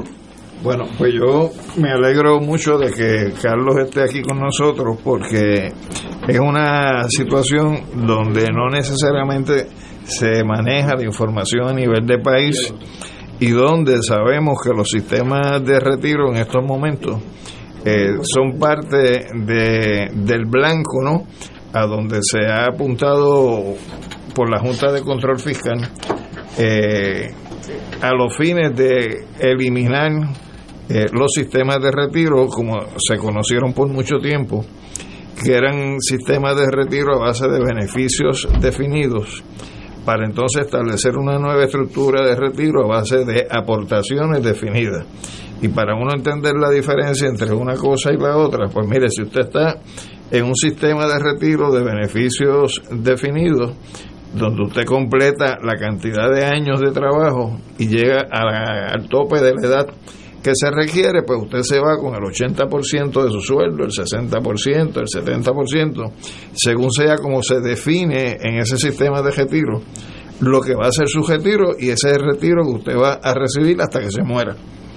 Pero si está en uno que es de aportaciones definidas, eso es como usted tener una alcancía, que cuando llegue a esa misma edad y a ese mismo tiempo de servicio se rompe la alcancía y lo que haya dentro de la alcancía es lo que va a ser el retiro suyo. Y si había 100 mil pesos y usted se fue con 65 años y usted va a necesitar 10 mil dólares anuales para poder vivir, esa alcancía lo que le va a permitir es 10 años de retiro y después no tiene nada. A diferencia de si hubiera sido un retiro definido, usted sigue arrastrando la cuantía de la pensión hasta que usted se muera. Entonces, en ese sentido, hay una ley, que es la ley número 53 del 2021, que se titula Ley para ponerle fin a la quiebra de Puerto Rico, creando un fideicomiso de reserva de pensiones para que en el momento en que haya una insuficiencia del gobierno para responder por las pensiones de los jubilados, se activa eh, el papel que juega este fideicomiso para tratar de de alguna manera cubrir la insuficiencia del gobierno en las aportaciones que tenga que hacerle a los jubilados. Y hay unas elecciones porque hay que escoger unos representantes en ese fideicomiso y para eso es que tenemos aquí a Carlos para que entonces nos explique eh, eh, o sea, en qué estado estamos en estos momentos. Eh, como bien aclaró Alejandro antes de mí, la ley que, que él citó básicamente recoge los acuerdos que llegaron la Junta de Control Fiscal con el gobierno y los acreedores en relación a los sistemas de retiro. O sea, esa ley lo que hace es recoger algo que ya era un acuerdo entre las partes y que la juez Taylor Swain también lo hizo dentro del plan de ajuste fiscal. Eh, y se crea un fideicomiso que es una estructura independiente, privada, donde el gobierno va a depositar un dinero, pero no lo va a retirar. O no lo puede retirar a menos que el fideicomiso se lo permita. En este caso, el fideicomiso de reserva de pensiones eh, aspira a tener, por lo menos a nivel de su proyección, 10 mil millones de dólares al cabo de 10 años. Eh, por lo menos es la proyección, si lo llega y si el gobierno aporta el dinero y las inversiones que se lleguen hasta allí, pues está por verse, ¿no? Eh, por primera vez, ese, esa estructura, y digo por primera vez para todos, porque los empleados públicos que teníamos sistemas de retiro con pensiones definidas, eh, en términos generales nunca elegíamos a nadie. O sea, era un sistema donde el gobierno central escogía quiénes eran los miembros del sistema de retiro y, y si había una representación cívica, también la escogía el gobernador, no la escogían la gente que aportaba el sistema. Pues en, este, en esta estructura, eh, que tiene varios deberes, entre ellos, el primer deber es velar porque el gobierno haga los pagos que tiene que hacer eh, el segundo deber que tiene esta, esta instancia es fiscalizar las inversiones que se hace, que la hace otra junta de inversiones, donde el Consejo va a, elegir unos, unas personas eh, y el gobierno también va a escoger otras personas y entre todos esos hacen las inversiones pero el Consejo tiene la facultad de, de verificar, de hablar, de inspeccionar hay otro elemento... De auditar también, Y de auditar. Eh, está el otro elemento que es importante y es que el gobierno, en caso de una segunda quiebra, que hemos oído hablar, que incluso la Junta de Control Fiscal ha hablado de una segunda quiebra, eh, tendría la potencialidad de, de entonces tener un dinero para pagar.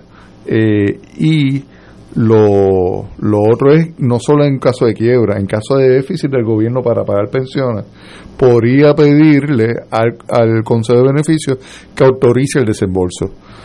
Pero el poder de dar también está el poder de no dar.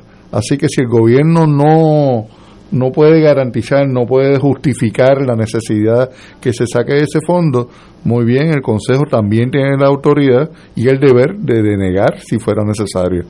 Pero ¿cuál sería la razón para el gobierno solicitar que ustedes provean fondos? Que no tenga fondos para pagar básicamente las pensiones. Para las pensiones. Para las pensiones.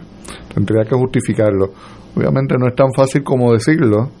El gobierno tendría que, que pues, darnos la, la, información de que no hay otra forma de hacerlo. Eh, cosa que no es tan fácil como el gobierno a veces ha hecho. Eh, y por último, tenemos también el poder de llevar al tribunal, al Tribunal Federal, al gobierno, si no hace los pagos que se supone que haga al, al fideicomiso. ¿Y por, qué al, ¿Y por qué al Tribunal Federal? Porque es un acuerdo que parte de una. Es un acuerdo. O sea, la ley lo que hace es recoger un acuerdo, que es un acuerdo federal con la Junta de Control Fiscal. Por eso es que sería el Tribunal Federal. Y, Carlos, te pregunto, eh, ante la alternativa de que antes el gobierno era quien nombraba y no había ninguna participación del empleado público en, en, los sistemas de retiro, entiendo que hay unas elecciones por venir donde sí habría una participación y que tú eres candidato a una de las posiciones. Básicamente, como, como bien dice, eh, esta, este Consejo de Beneficios tiene seis puestos eh, que sería el Consejo como tal. Tres ya son electos o, o tienen sus sillas sin elecciones. Designados, son designados. Uno es un representante del Consejo de, de la Junta de Control Fiscal, otro es un representante del gobernador, y hay una unión que acordó con, con el gobierno y con la Junta de Control Fiscal que tiene un asiento en eso que es AFMI. Ok, y en el caso de AFMI, la estructura que tiene en Puerto Rico es Servidores Públicos Unidos. ¿Sería una persona de esa organización de Servidores Públicos Unidos o sería algo que designaría a nivel de los Estados Unidos AFMI, que es la unión que agrupa empleados estatales, municipales y de condados. Ciertamente es la autonomía de AFMI de decidir cómo lo va a hacer, si es un representante de CPU. La realidad, tengo que decirlo, ha sido representantes de CPU, pero bien podrían decidir designar porque el acuerdo es con AFMI podrían ellos designarlo a nivel de Estados Unidos, pero al momento ha sido un representante de servidores públicos unidos en Puerto Rico. Entonces hay seis puestos que sí son electivos. O sea que son nueve el total. Son nueve.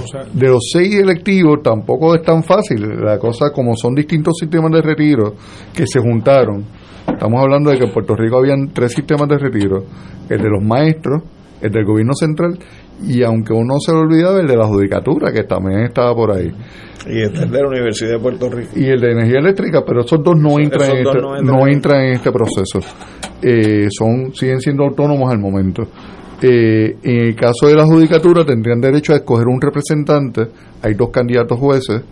En el caso de, del gobierno central, los jubilados tienen derecho a escoger dos representantes. Hay siete candidatos. En el caso de los empleados de retiro de maestros, hay seis candidatos para dos puestos. En el caso de los activos del gobierno, que quiere decir, cuando digo los activos es gobierno central, municipal, eh, rama judicial, rama judicial incluyendo los jueces activos, que tengan derecho a una pensión, podrían votar por un candidato que los represente como activo. En este caso, yo soy candidato como activo a ese puesto, soy el número cuatro en la papeleta, que debe estar llegándole a los a, los empleados públicos en este momento. O sea, los que tienen derecho al voto. Los que tienen derecho al voto. Además de eso, eh, nosotros hicimos una alianza y vamos corriendo como parte de un frente que se llama Construyamos Otro Acuerdo. Ve que las alianzas son posibles. Y el Frente en Defensa de las Pensiones. Son dos, dos grupos realmente que nos están apoyando y hemos tratado de, de construir un equipo de trabajo donde hayan dos maestros dos miembros del gobierno central y este para ser mayoría si fuéramos electos los cinco en ese, en ese comité. Una eh, pregunta. Eh, ¿Lo de la judicatura solamente votan lo de la judicatura? Solamente los jueces retirados. Ah. Los activos votan por mí. Por ti, Veo. Los retirados solamente que tengan, y los activos que, insisto, que tengan derecho a pensión. Porque como dijo Alejandro, el gobierno en Puerto Rico, sobre todo a partir del 2000, hizo dos sistemas de empleados públicos, unos que tenían sistemas de pensiones y otros que no. Eh, quiero también insistir que en el caso de los maestros, Ana Serrano, que es la candidata número 2, y Armando Montero, que es el candidato número 6, están corriendo como parte del frente. Y en el caso de los del gobierno central, Sonia Palacios, que es una compañera abogada, que fue incluso fiscal, está corriendo con, con el número 1 y en el caso de Ramón Santiago, que era árbitro laboral, está como número 7 eh, también como parte de, del Frente en Defensa de las Pensiones y del Consejo de, de y, del Construyamos Otro Acuerdo. ¿Y, esas elecciones ya empezaron o, van a empezar? Ya empezaron. Esas elecciones van a enviar por correo a todos los pensionados, a todos los activos que tengan derecho a pensión, eh, desde el 18 de agosto. Tengo que decirlo que al momento la, la, llegada de papeletas ha sido bastante lenta. Eh, he conocido gente que ya, ya le ha llegado, pero ¿Hay todavía. encamados ahí? Eh, pues seguro que hay encamados, hay retirados que están. Puedo, puedo adelantar que deben haber varios encamados, varias gente que no vive en el país, que, que no vive en el país, este eh, también porque los retirados se mudan donde ah. donde le llegue la pensión este pueden estar hasta en España este sí. Eh, pero qué bueno que por correo es, fácil, tiene acceso todo el mundo. En teoría sí, los reales que se supone que desde el 18 están llegando y a duras penas esta semana empezaron a llegar por filtración.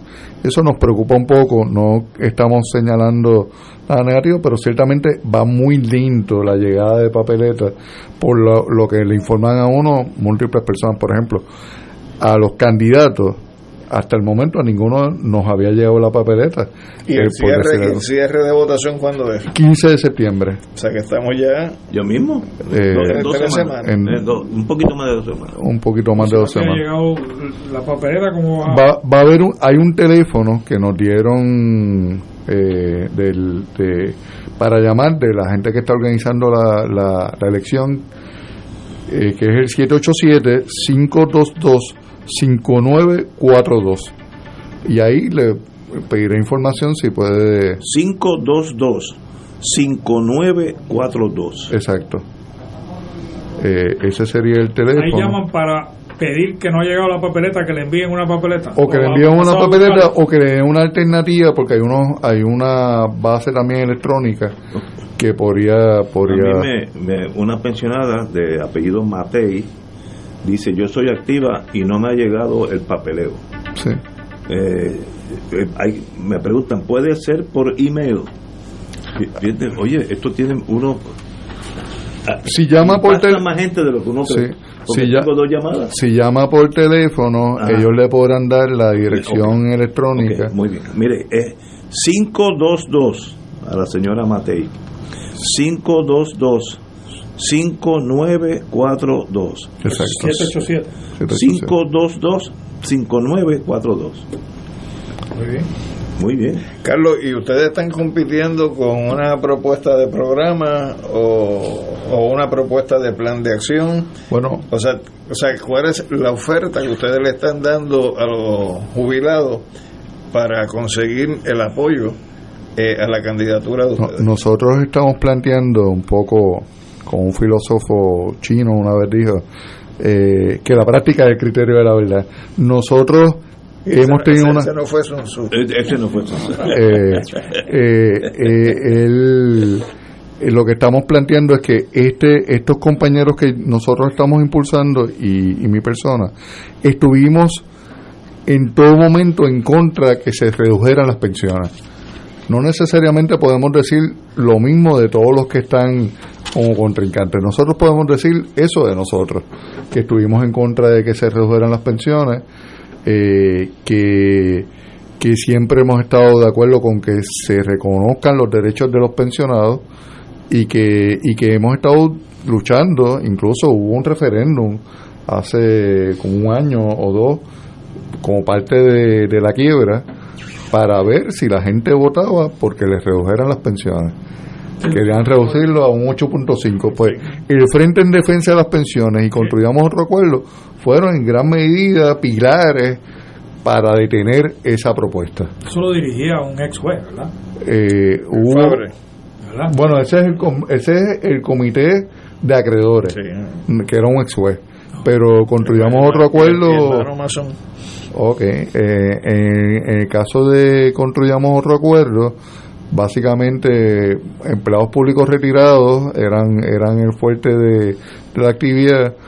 Eh, algunos ex dirigentes sindicales también que estuvieron allí eh, y otros sindicatos como por ejemplo uno recuerda la Federación de Maestros el, que esté AFMI como una de las instancias uno de los puestos en esa junta de la mano con la Junta de Control Fiscal eh, y la persona que designe al gobernador, ¿a qué obedece? Que sea AFMI y, por ejemplo, que no sea la United Auto Workers. porque, porque AFMI fue quien acordó con el gobierno central eh, en, un, en una serie de acuerdos entre ellos el bono que le dieron a ellos en reducción porque también ellos estaban de acuerdo con la reducción del 8.5 ellos cogen el grande. Porque ellos estaban dispuestos a hacer el 8.5 de las pensiones. Eh, nosotros no estábamos de acuerdo finalmente eso se derrotó pero ellos entonces en el acuerdo pues habían hecho algún tipo de cláusula donde si eso se derrotaba como quiera le tocaba lo que habían hecho. Eh, ese es el el elemento principal. Eh, Compañero, como siempre, un privilegio tenerlo aquí. Quiero decirte que tienes la misma voz de tu hermano. Estuvo oyendo a tu hermano que paz descanse porque estuvo aquí mucho tiempo y tú tienes el mismo metal de voz, así que obviamente la, el ADN está cerquita ahí en los dos. Un orgullo para mí. un, privilegio. Suerte, suerte, Mucha suerte. Gracias. Y llamen, cualquier duda, llamen. Tienen que poner pasquines. Estamos en, en, en distintos sitios. ¿Tú te acuerdas que antes, cuando éramos niños, había un avioncito que tiraba como un rabo? Sí. Que decía eh, cualquier cosa. Vota por fulano. Vota. Eh, Amigo, 522 5942. Cualquier pregunta que tenga que ver con esta elección, que es importante, 522 5942. En las redes sociales también construyamos otro acuerdo. En Facebook tiene su página que también pueden, pueden ¿Ba- ir ¿Bajo allí. qué nombre? Bajo construyamos otro acuerdo. Construyamos otro acuerdo. Sí, y ahí va a haber propaganda, promoción. Eso también de, es importante. de- de los distintos candidatos. Hermano, como siempre, un privilegio. Gracias. Tenemos que ir a una pausa, amigos. Fuego Cruzado está contigo en todo Puerto Rico.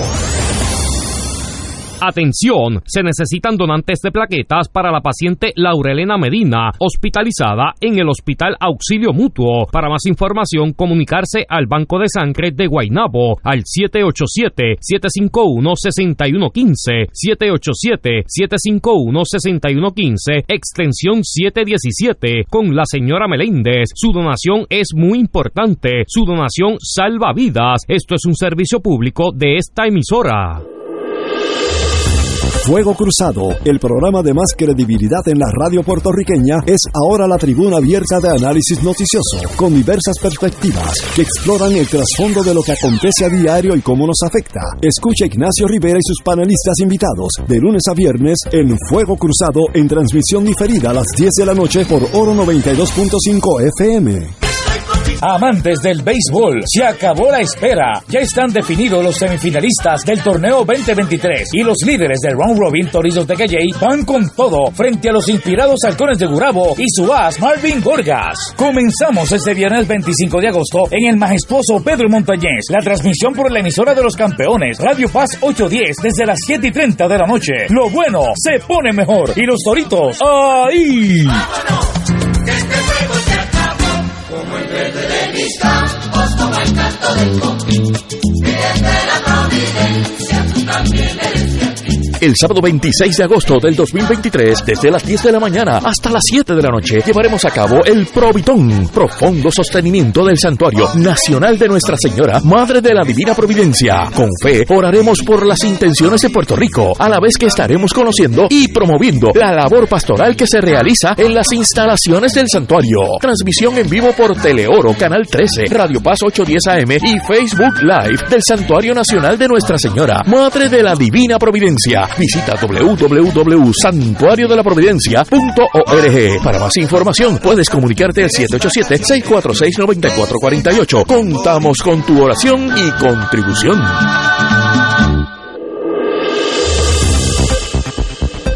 Y ahora continúa Fuego Cruzado.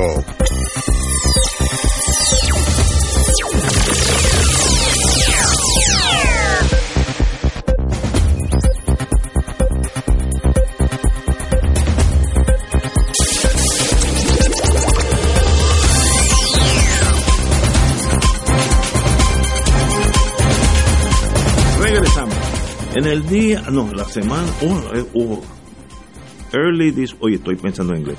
Temprano esta mañana, esta semana, eh, noté y la dejé desgraciadamente en mi oficina. Yo también la dejé, pero Una carta brevemente la describimos. en que varios firmantes le escribían al presidente Biden en torno a, a la- el estatus político de Puerto Rico y, y cómo se llama la- el estatus Particularmente los casos insulares. los casos insulares O sea, la- la- Continúa la tú, que petición tú fuiste, de- tú fuiste uno de los firmantes. Bueno, yo no fui el- uno de los firmantes, mi hijo fue uno de los firmantes a nombre de ACLU, que es la Eh, y, Adi, la compañera que vino aquí Ella firmó también. Ella firmó por democracia.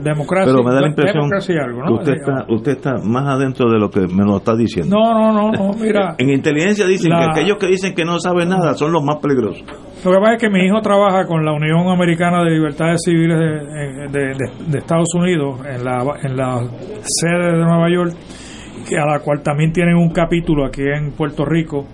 Eh, y entonces también ellos ellos con el Latino Justice, eh, PR, LDF, eh, el NACP, el Legal Defense Fund Education, el Right to Democracy, que es donde está la joven que acaba de mencionar Alejandro, Adi, que se llama? Adi. Adi, la licenciada que estuvo aquí con nosotros ah, hace unas semanas atrás. Eh, Lambda, el Legal Defense Fund, eh, Brennan Center for Justice y Center for Popular Democracy, Human Rights Campaign, Washington Lawyers Committee for Civil Rights and Urban Affairs, Asian American Legal Defense and Education Fund y Demos. Eh, a mí me la envía mi hijo que trabaja, como le dije, ellos, él firmó la carta por parte de ACLU y lo que le están pidiendo al, al presidente de los Estados Unidos es que acabe de denunciar eh, la, la básicamente que condene públicamente la jurisprudencia de los casos insulares del Tribunal Supremo de Estados Unidos, que con expresiones racistas afirmó hace un siglo la limitación de derechos constitucionales de los residentes de los territorios estadounidenses como Puerto Rico y los demás, porque pues, Estados Unidos tiene cinco territorios, los otros que tienen son tratados de libre asociación, tiene tres en ese sentido, pero esos son países soberanos. Eh, en esa carta enviada a Biden, las organizaciones le indicaron que el fundamento legal de la relación colonial entre Estados Unidos y sus territorios es respaldado por una serie de decisiones explícitamente racistas y por lo tanto le piden que dejen de utilizar, que condenen los casos insulares y los deje de utilizar como precedente para otras decisiones que está tomando el Tribunal Supremo de los Estados Unidos. Básicamente eso es lo que le pidieron. Y ustedes lo que desean es que, digo, que Biden, el presidente, elimine, que, que, sí que denuncie eso públicamente. Este, legislen para que los casos insulares que nos limitan en todos los sentidos eh, desaparezcan y haya un nuevo amanecer. Eso me imagino que es la misión de Eso es básicamente, como tú sabes, en estos casos que ha llevado, eh, que recientemente han ido al Tribunal Supremo, eh, el tribunal, el, Departamento de Justicia sigue utilizando como fundamento para apoyar las, las, argumentaciones que hacen entre el, Supremo de, Estados Unidos los casos insulares y lo que están pidiendo estas estas organizaciones es que, que cesen eh, que el presidente dé una orden clara de que eso cese y denuncie finalmente eh, los casos insulares. Además que son casos que son los que establecen la distinción entre territorios incorporados y, territorios no incorporados y como secuela de esa distinción también la diferenciación en términos de la aplicación de los derechos constitucionales sustanciales y la aplicación de los derechos constitucionales que no son sustanciales permitiendo que entonces en los territorios no incorporados no se reconozcan una serie de derechos que se reconocen eh, a los ciudadanos estadounidenses en los Estados Unidos. Eso es así. Así que ese es el, esfuerzo que están llevando a cabo estas organizaciones. Y, tú perteneces a este grupo? No, no, a mi hijo es el que. Ah, mi hijo trabaja con, la Unión. Pero, pero, pero tú fuera, fuera de fuera de la... No, yo aplaudo el esfuerzo. Por eso, pues yo, yo te he oído los últimos años que tú estás interesado en, en más... Él es la... Eh, la libre asociación, libre asociación, que es la asociación con soberanía. exacto. Que esto conllevaría la eliminación. Que es básicamente lo que está renegociando ahora mismo Estados Unidos con los, las tres naciones eh, en el Pacífico, ¿no? Y es, y es curioso, yo había visto esto, Alejandro me acaba de entregar un, una eh, un sumario aquí de, las preguntas que, y contestaciones sobre este esos tratados. Eh, y, es y es irónico, y yo creo que es muy importante y significativo, el hecho que lo que el Congreso está revisando en estos acuerdos de libre asociación con Micronesia, Palau y las Islas Marshall son las disposiciones económicas. No es otra cosa, o sea, el tratado continúa.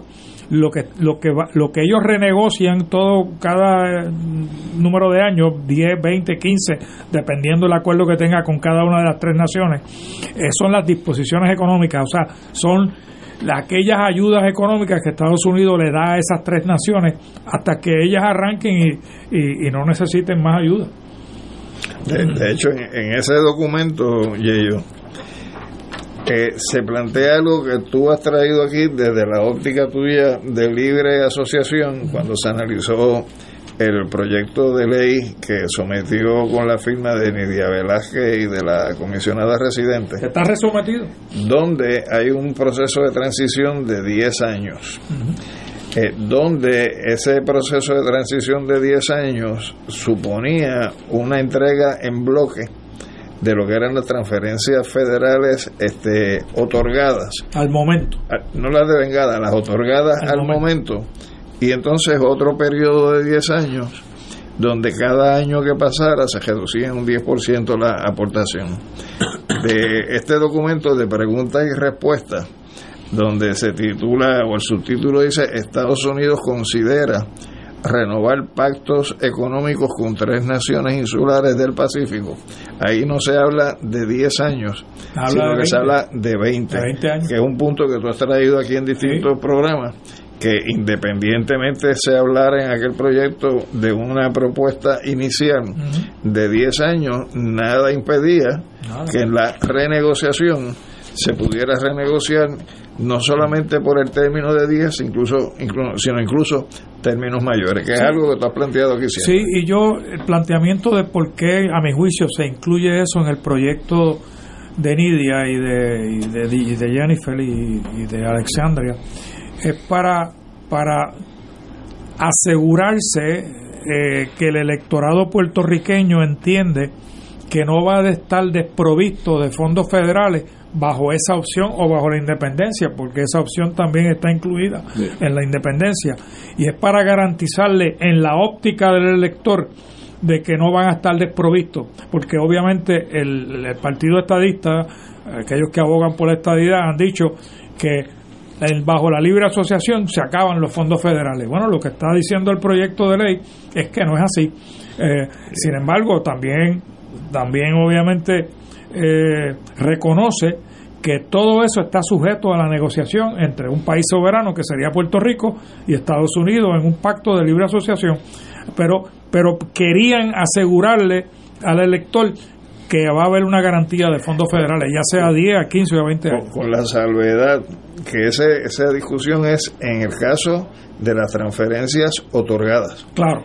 Porque en el caso de las transferencias que son devengadas, eso tú te la llevas en la espalda como la emoción es con el bacalao. O sea, las transferencias de vengada que habla eh, Alejandro es el seguro social, las pensiones, las pensiones federales de los militares, la, compensación de los veteranos, eh, todo, eso es de vengado. Eso es personal. Sí, eso es personal. Tú te puedes ir a vivir a Moscú y te sigue la pensión. Es correcto. Por, eso, pero que es importante precisar. Mucha gente piensa que no. Porque el grueso de las transferencias que vienen a Puerto Rico son esas. Son otorgadas, no de vengadas. Eh, otorgadas son las. Pero son de vengada, ah, no otorgadas. Eh, las otorgadas son el PAN, eh, el Medicaid, eh, todas esas que, que continúan. Esos tres países en, en, el Pacífico tienen Pell Grants, tienen Medicaid, o sea, tienen todos esos, todos esos beneficios y eso es bajo. es un país soberano y de hecho se tienen asiento en, en las diferentes organizaciones internacionales en el, en el área del Pacífico, que es donde ellos obviamente tienen el interés inmediato. Interesantísimo. Oye, ya que estamos en el plano internacional, jamás yo pensé que iba a leer esta noticia. La reducción del calado en el canal de Panamá ha logrado, ha, ha generado que parte de la carga se vía se, se lleva terrestre de un lado del Pacífico al Atlántico del, al Caribe o del Caribe al, Pacífico.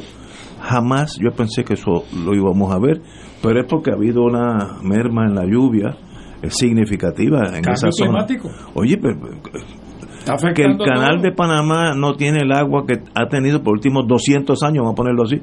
Eso es difícil de creer, pero es una realidad. Y aquí hay la foto de los camiones llevando la carga de un lado del, Pacífico, de, un lado del mar al, Caribe. No solamente eso, han tenido que reducir el, número, el número de barcos y el peso de mercancía en los barcos para el problema de la línea de flotación. Sí, que ha tenido un efecto. Porque tiene menos, agua. Que ha tenido un efecto en la oferta y la demanda de esos productos y, ha subido precios algunos de ellos. El que diga que el cambio climático es una aventura, una, una mentira, pues que vea esta foto. Tu, presidente decía. Bueno, no, no, pero bueno, sí, yo yo tengo que ser tengo que ser digno con conmigo mismo. Desgraciadamente yo puedo decir que fue nuestro presidente. Tu presidente. No, no, nuestro, de todos los ciudadanos americanos. Veo que hay dos excepciones aquí. The mugshot of the, of the world. Tú sabes que yo, yo. Yo quería ver la fotografía de él cuando lo ficharon con el número de presos. No salió, no Pero no sale el número de presos. Pero tú sabes que yo creo que. Te dan el código, de, sí, pero, no, pero no sale. PO 113 algo. pero mira, yo creo que eso está de más.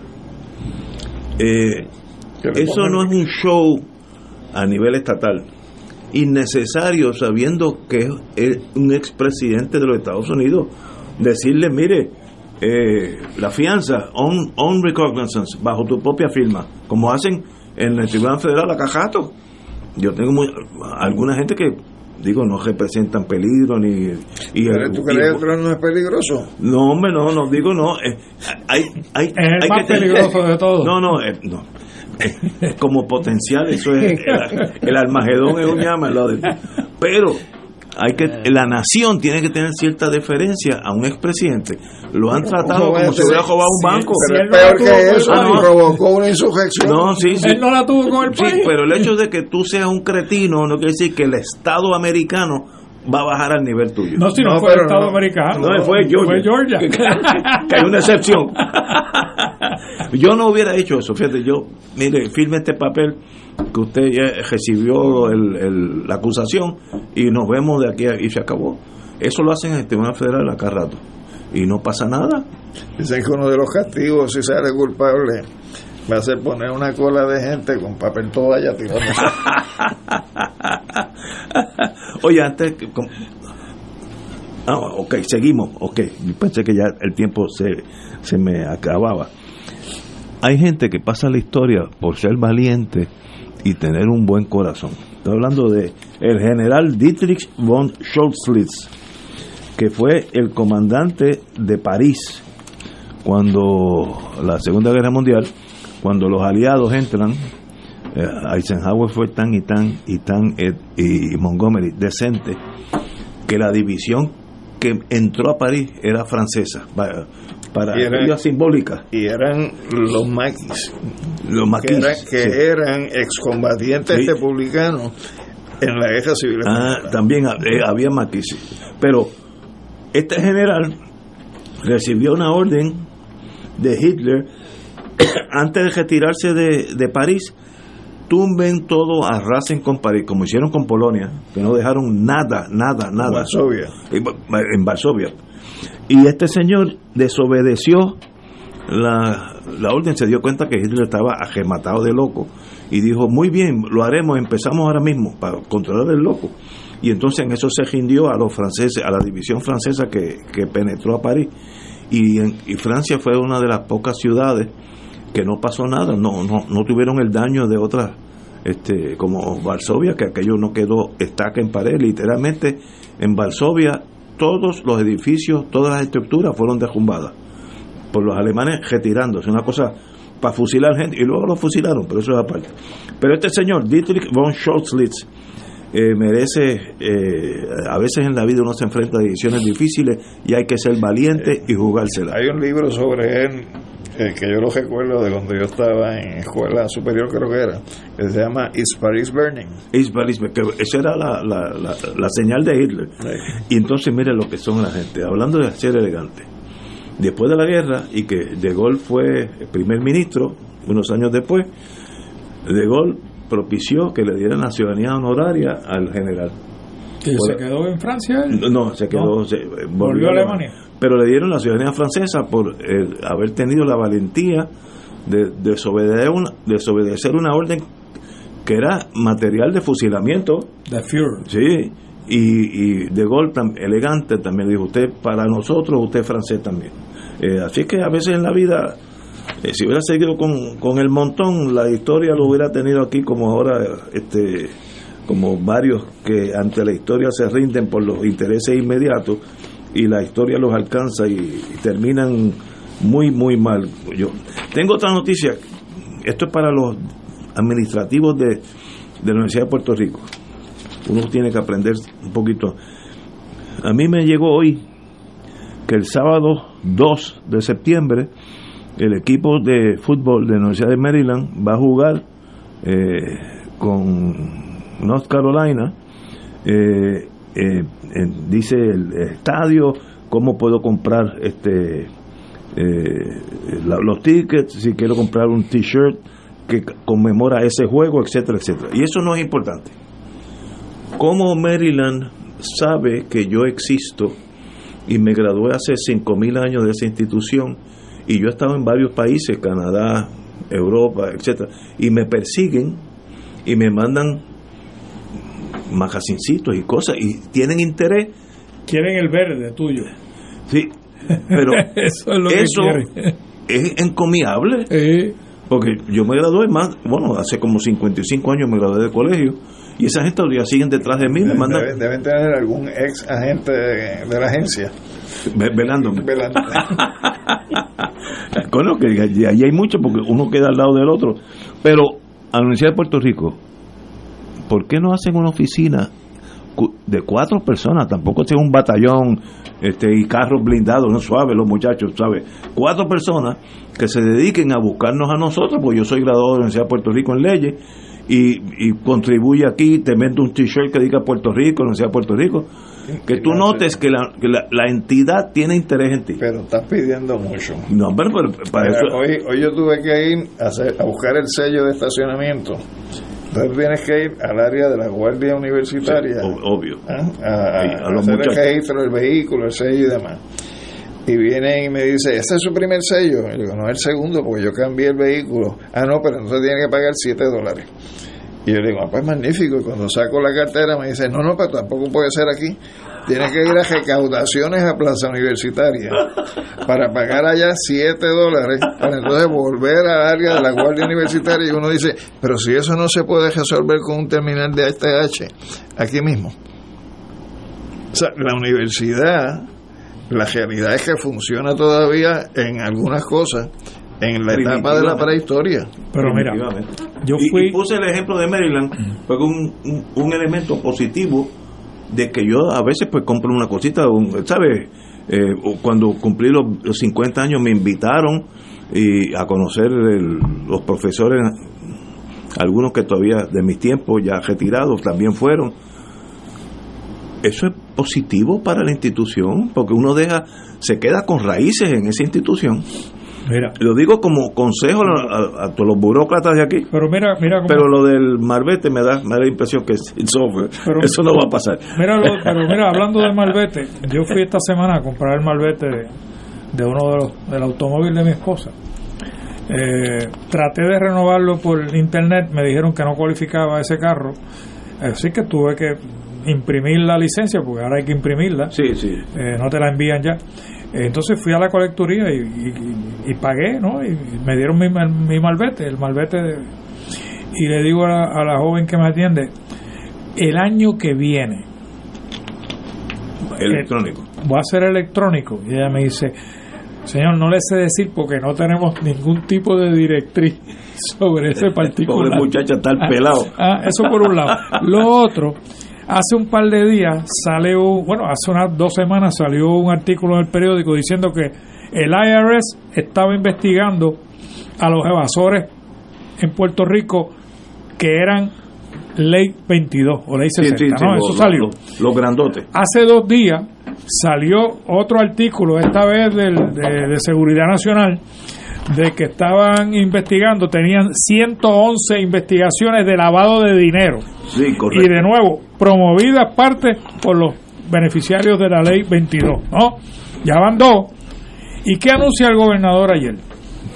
Que todo estaba bien, ¿no? Anuncia la reforma contributiva y entre la reforma contributiva es extenderle los beneficios de la ley 22 a los millonarios puertorriqueños. O sea, vamos a fomentar Ah. ahora más lavado de dinero. Para que todo el Ah, mundo Para que todo el mundo lave dinero.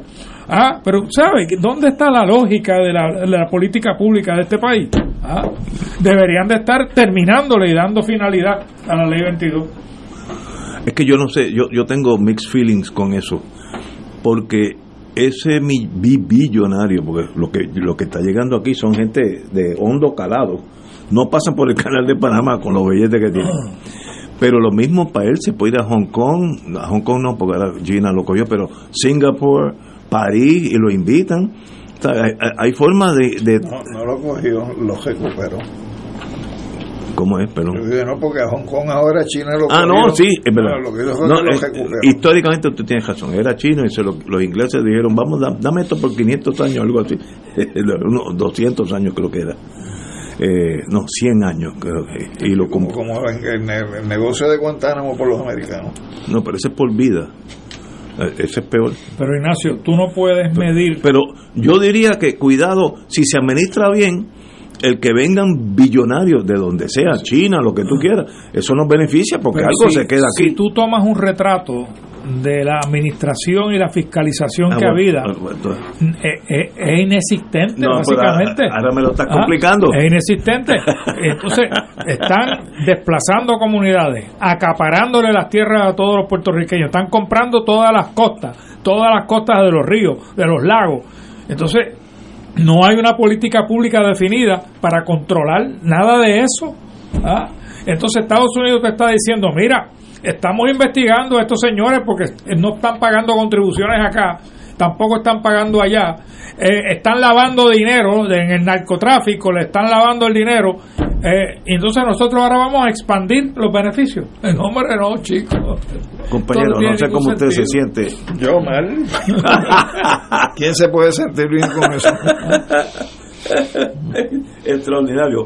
Pagar 7 dólares en la Universidad de Puerto Rico es un, un evento hay que ir de un lado para otro. O sea, tienes que darle la vuelta completa a la universidad. No porque para llegar eso. a la Guardia Universitaria tienes que entrar por el portón de la Barbosa.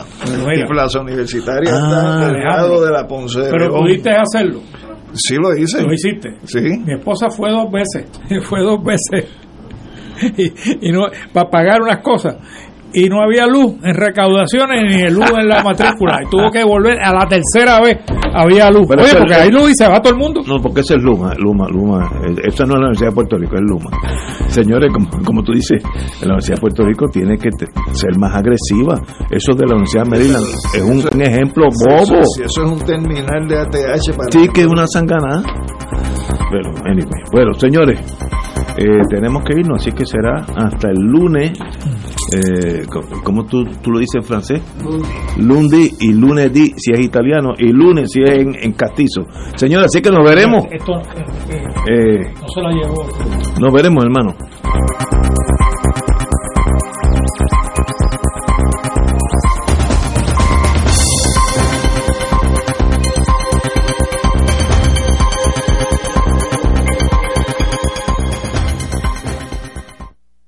Esta emisora y sus anunciantes no se solidarizan necesariamente con las expresiones vertidas en el programa que acaban de escuchar.